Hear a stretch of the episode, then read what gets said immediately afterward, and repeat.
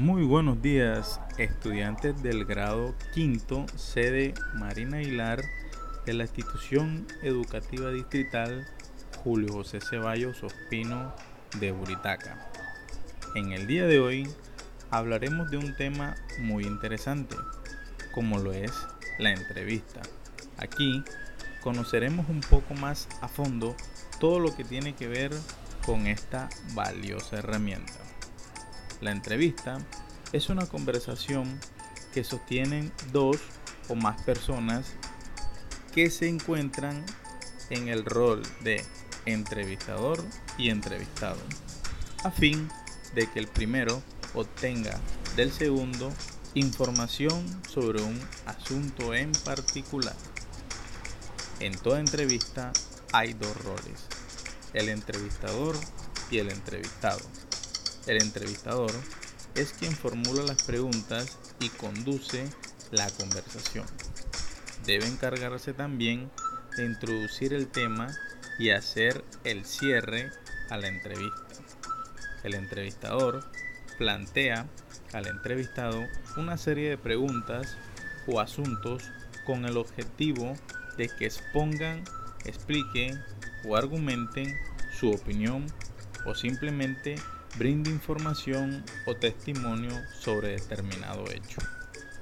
La entrevista es usada como instrumento en el periodismo, la medicina, la psicología, la selección de personal en una empresa, así como en diversas áreas de las ciencias humanas, sociales, para realizar investigaciones.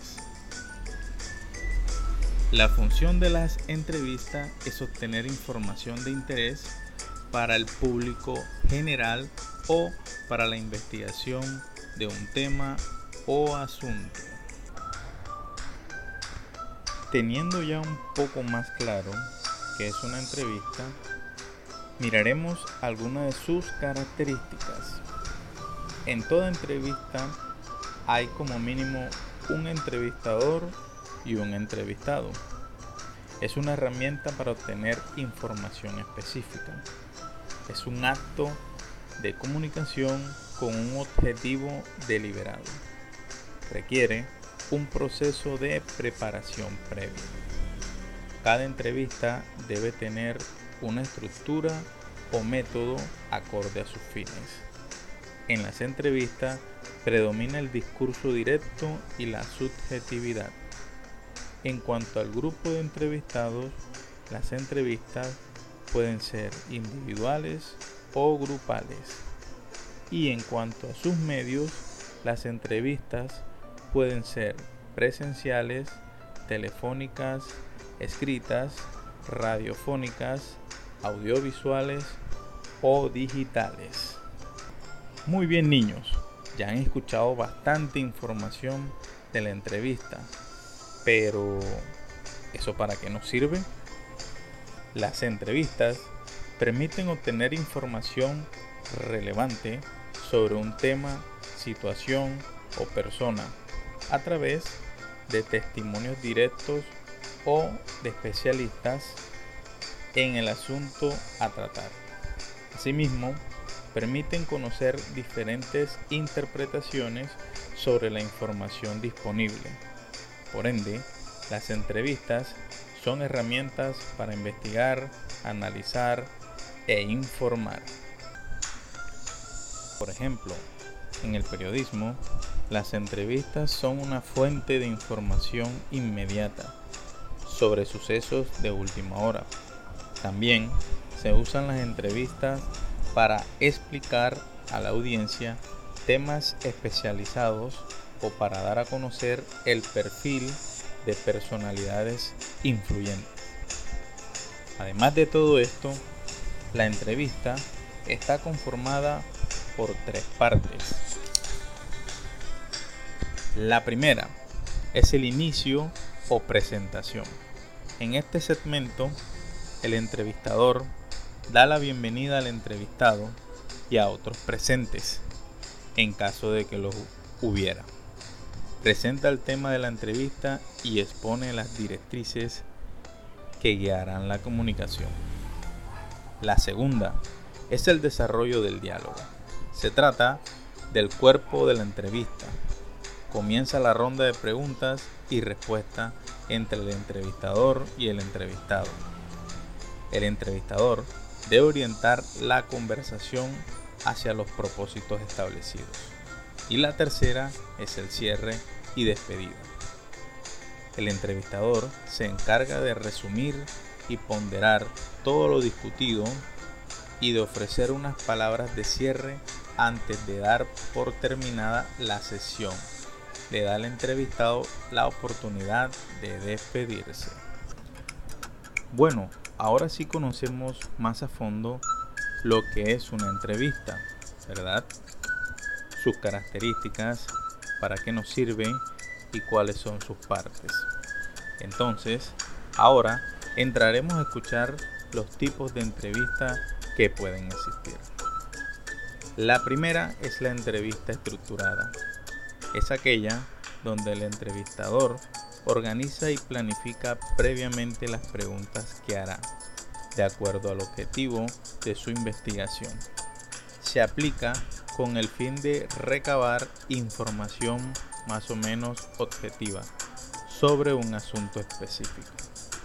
La entrevista estructurada contiene preguntas cerradas cuyo orden no puede ser modificado.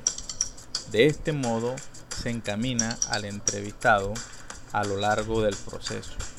Por ende, no admite la formulación de preguntas nuevas ni comentarios. Este tipo de entrevistas son usadas frecuentemente para entrevistar a más de una persona sobre un mismo asunto. Por ejemplo, las encuestas sobre un producto o servicio en los censos poblacionales. La segunda es la entrevista semiestructurada. Es aquella que combina las preguntas cerradas con preguntas abiertas. Por ende, se trata de una entrevista más libre en el desarrollo de la conversación y los temas. Esto significa que el entrevistador establece un guion inicial, al tiempo que admite preguntas cualitativas o permite la formulación de preguntas nuevas a partir de la información suministrada por el entrevistado. Muy bien niños, ahora les tengo una entrevista de verdad para que ustedes la escuchen y se den cuenta realmente cómo es una entrevista. Aquí les va. ¿Qué tal? Yo soy Axel, estamos aquí en Cosa de Niños y voy a entrevistar a Elena Poniatowska Amor. Bueno, ella es una de las escritoras más famosas en México y tú me podrías decir qué te inspiró a, a, escribir, a, a hacer libros, qué te inspiró. Bueno, fíjate que eso fue hace muchísimos años. Eh, empecé ah, yo como periodista en el periódico Excelsior y solo eh, publiqué en 1954 un libro chiquito que inició una colección que se llamó Los Presentes, que se llamaba Lilus Kikus, que es más o menos para niños. Eh, ¿Y me podría decir cuál es tu libro más favorito, tu escritor así más favorito que te encanta? Mi escritor más favorito este, en México, pues este, en realidad pues son tres o cuatro, mira, son este, Juan Rulfo, Carlos Fuentes, Octavio Paz y también me encanta Carlos Monsiváis y también mujeres como Rosario Castellanos, que era chapaneca.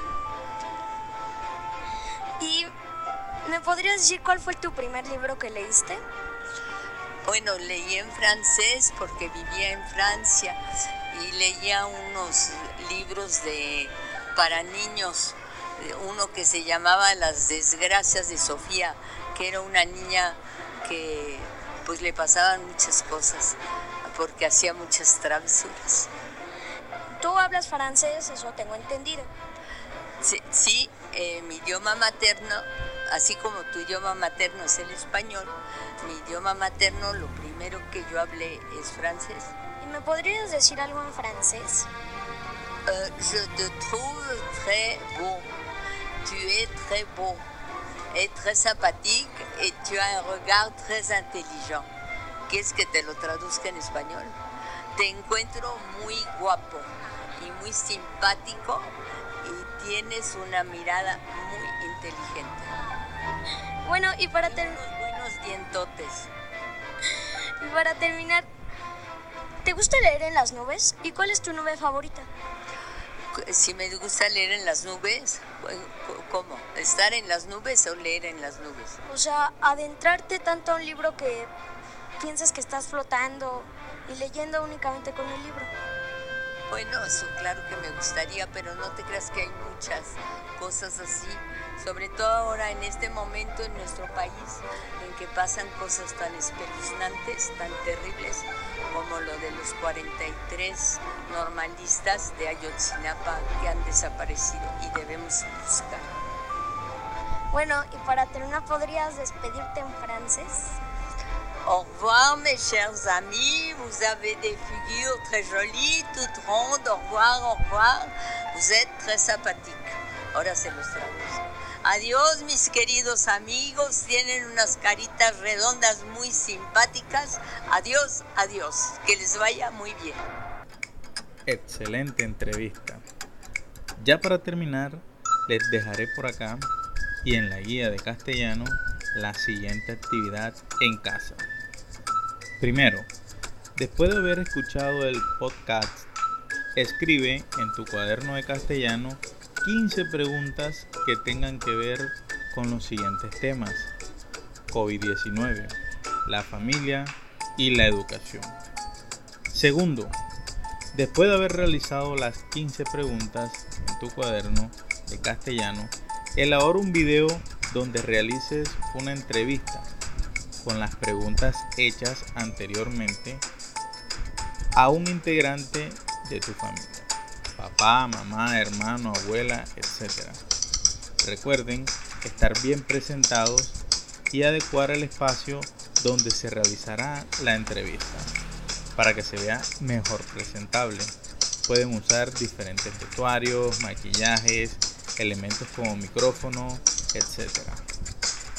Espero que esta nueva estrategia de aprendizaje haya sido de su agrado y les haya gustado mucho. Nos vemos en una próxima oportunidad. Que Dios los bendiga. Chao. Bye.